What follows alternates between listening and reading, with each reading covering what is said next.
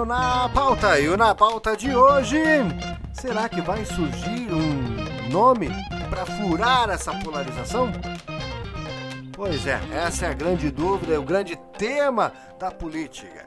Nós estamos agora vivendo o governo de, de Luiz Inácio Lula da Silva, né, eleito aí para um terceiro mandato, e ele já tem falado aí nos bastidores que sim, ele tem interesse de tentar concorrer à, à, à reeleição, ele que está aí há apenas alguns meses de volta no poder. É, e que de fato nem poderia, né? Foi um descondenado. Mas enfim, tá aí, tá no poder, e a gente tem visto o movimento de Lula para é, barrar possíveis nomes que possam surgir como é, pleiteantes lá ao, ao, ao, posto de presidência dentro do seu próprio governo, assim como ele fez ao longo dos anos. Nós temos vídeo ali é, aqui no Na Pauta. Recomendo você é, procura ali, entra ali aqui no Na Pauta e procura ali o nosso. Porque o PT vai acabar depois de Lula. E a gente explica ali justamente isso, porque ao longo dos anos o, o, o, Lula não formou nenhuma liderança. Não formou nenhuma liderança, não tem um substituto, ele não tem para quem passar o bastão. E, de fato, uh, nomes que tentaram surgir foram abafados pelo Lula. Agora, recentemente, nós tivemos essa, essa confusão. Teve uma reunião ministerial meio que de urgência ali, aonde Lula esbravejou e xingou ali e a atitudes de alguns ministros. E era um recado claro e nítido para o seu ministro, né, que está cuidando ali da área de, de aeroportos, de transporte, coisa nada, o, o Márcio França.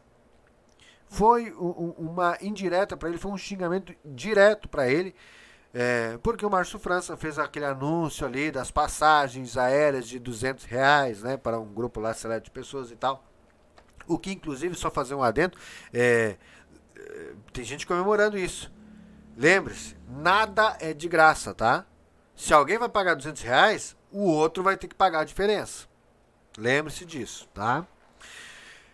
E agora, é, quando o Márcio França anunciou aquilo ali, cara, ganhou né, uma visibilidade grande, uma popularidade grande. E o que, que o Lula, Lula automaticamente já foi lá e tentou abafar isso aí. Ele não quer concorrentes. Ele teve muito cuidado para selecionar os seus ministros para que não tivesse o perigo de é, sofrer ali uh, o que sofreu, por exemplo, o Bolsonaro ali, se bem que foi mais provocado pelo próprio Bolsonaro, nos seus ministérios, aonde o cara começava a criar um destaque, o Bolsonaro ia lá e já começava uma perseguição. Bolsonaro é, é, é idêntico ao Lula nesse quesito. Bolsonaro é ciumento, não gosta de que outro tenha evidência, né? Ele tolerou somente o Tarcísio de Freitas, até porque os números do, do, do, governo Bolsonaro dependiam totalmente de Tarcísio de Freitas. Essa é que é a grande verdade. Os méritos de Tarcísio de Freitas o fizeram como um carioca ser eleito governador do estado de São Paulo. Escreve o que eu estou dizendo, vai ser o melhor governador do estado de São Paulo aí depois de Mário Covas. Agora, eh, o fato é que ambos são idênticos nesse sentido de abafar. Quando o Moro começou a criar destaque, o Bolsonaro foi lá e fez todo um auê de, de perseguição e chutou ele para fora. Se bem que, claro, o Moro bateu o pé, não, não aceitou algumas coisas ali, que era aquela questão do juiz de garantia, aquelas. Sabe, teve bastante presepadas ali do Bolsonaro, né? Ah, o negócio. Ele não lutou sobre a questão da, da prisão em segunda instância. Enfim, teve bastante argumentos ali para que o, o, E a intromissão na Polícia Federal, né?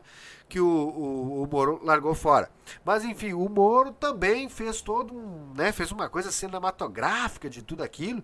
E acabou que não ajudou também, né? Nem um pouco, né? A, a situação.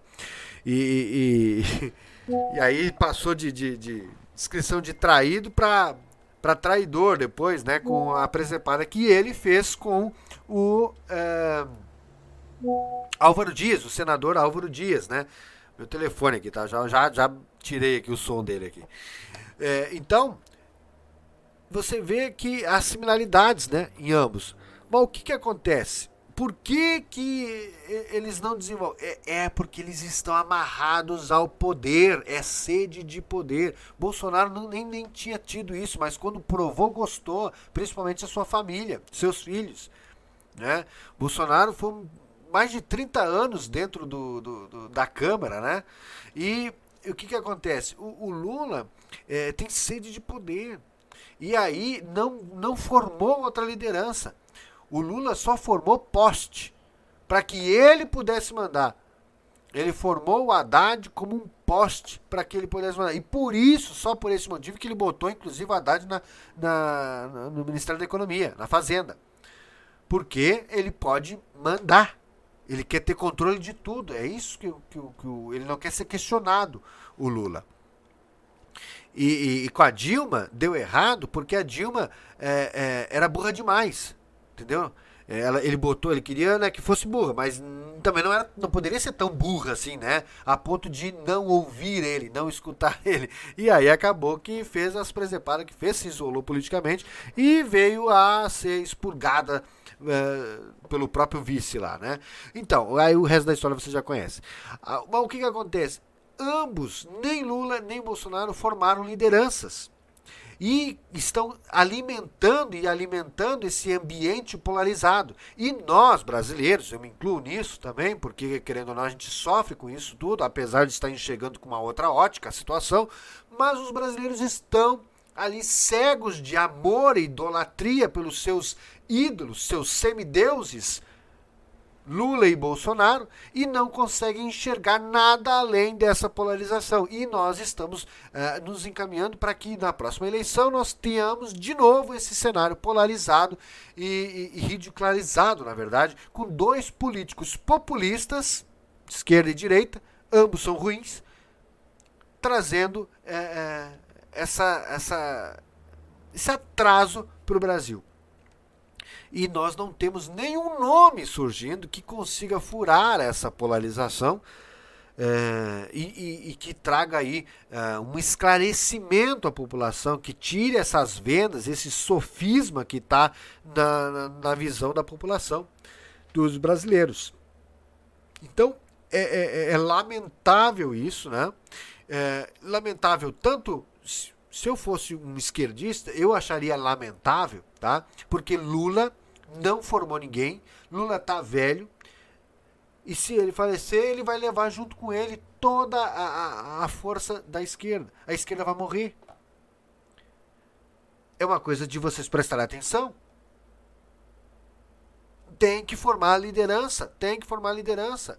A Simone Tebet fez todo aquele H ali, né, e tal, mas ele sabe dos riscos que tem e a Simone Tebet foi bem na eleição e ele tá podando ela sim, ele tá segurando, ele, tá, ele deu o ministério, mas com rédea curta, segurando ela, porque ele sabe que ela pode despontar e ele não quer isso, até porque ela nem é do partido dele também, né?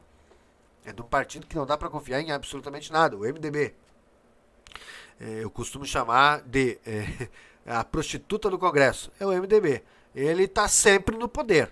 Não interessa se é direita ou esquerda que está lá, ele está sempre no poder. O MDB, o Ulisses Guimarães, dizia que era um, um ônibus, né? Um ônibus, e ali é, tem gente de tudo quanto é tipo de dentro do MDB. Tem gente sentada à esquerda, tem gente sentada à direita, tem gente que fica em pé no meio, né? E a verdade, ao final das contas, é que a gente nunca sabe se o motorista ele está do lado esquerdo, do lado direito, ou se ele está no meio. A verdade é que ele vai para onde o poder está. Ele aponta sempre para onde o poder está. Essa é que é a grande verdade.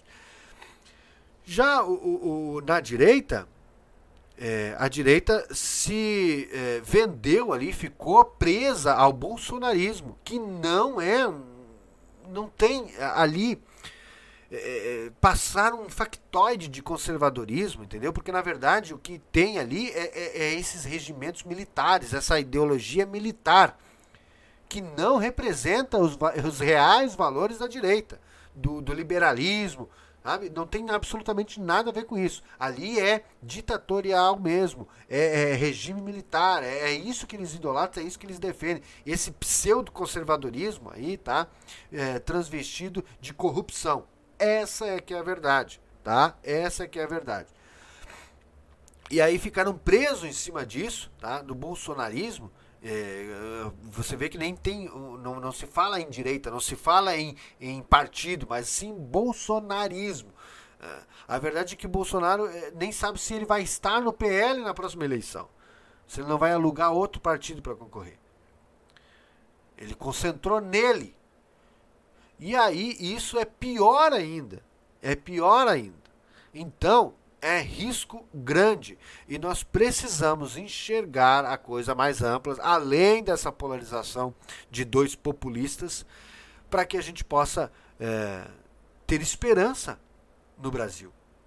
Ter esperança como país, sair dessas políticas econômicas é, malucas. Essa eleição, última eleição, foi leilão leilão para ver quem dava mais esmola.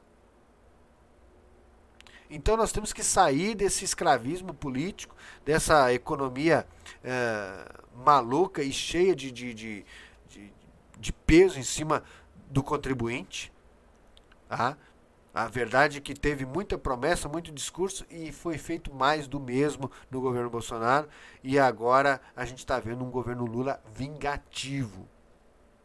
Então, é, eu espero mesmo que a gente consiga furar essa bolha e que surja aí um grande nome, uma liderança e que ambos também comecem a pensar nisso, em formar lideranças. Porque eles não vão. E estão com o nome queimado, né? Lula tem que formar liderança, senão vai se acabar. O Bolsonaro tem que formar liderança, senão vai se acabar. E o Bolsonaro queria, né? Ele, na verdade, diferente do, do Lula, que, que quer abafar todo mundo no seu entorno, o Bolsonaro, ele queria, ele abafou todo mundo porque ele queria formar os seus filhos para serem a grande liderança da direita. O problema é que foram os filhos que ferraram com o governo do pai. O problema no governo do pai era justamente os filhos. Então, meu querido, tem que rever aí o, o planejamento. Tem que rever o planejamento. E o nome que tem sido surgido como brincadeira, como piada na internet de Danilo Gentili, está ganhando força. Escreve o que eu estou dizendo. Está ganhando força. E aí talvez nós possamos ter um verdadeiro representante da direita liberal no Brasil. Está ganhando força. Comece a observar. Se não ganhar, pelo menos eu tenho certeza que os debates vão ser muito divertidos. Não tenho dúvida disso. Gente, muito obrigado por você que permaneceu até aqui. Não se esqueça de deixar o seu like, se inscrever aqui no nosso canal, participar juntamente conosco, ative o sininho das notificações. Sempre que a gente subir um vídeo novo, o YouTube vai notificar você. Nos siga nas nossas redes sociais, arroba na pauta hoje e lá no Spotify, onde nós temos conteúdo exclusivo lá para a plataforma Spotify. Todo sábado tem o Na Pauta Polêmica e toda segunda-feira o Na Pauta História. Tá imperdível, muito bom. Segue a gente lá. Tá bom? E até o próximo vídeo então. Tchau, tchau!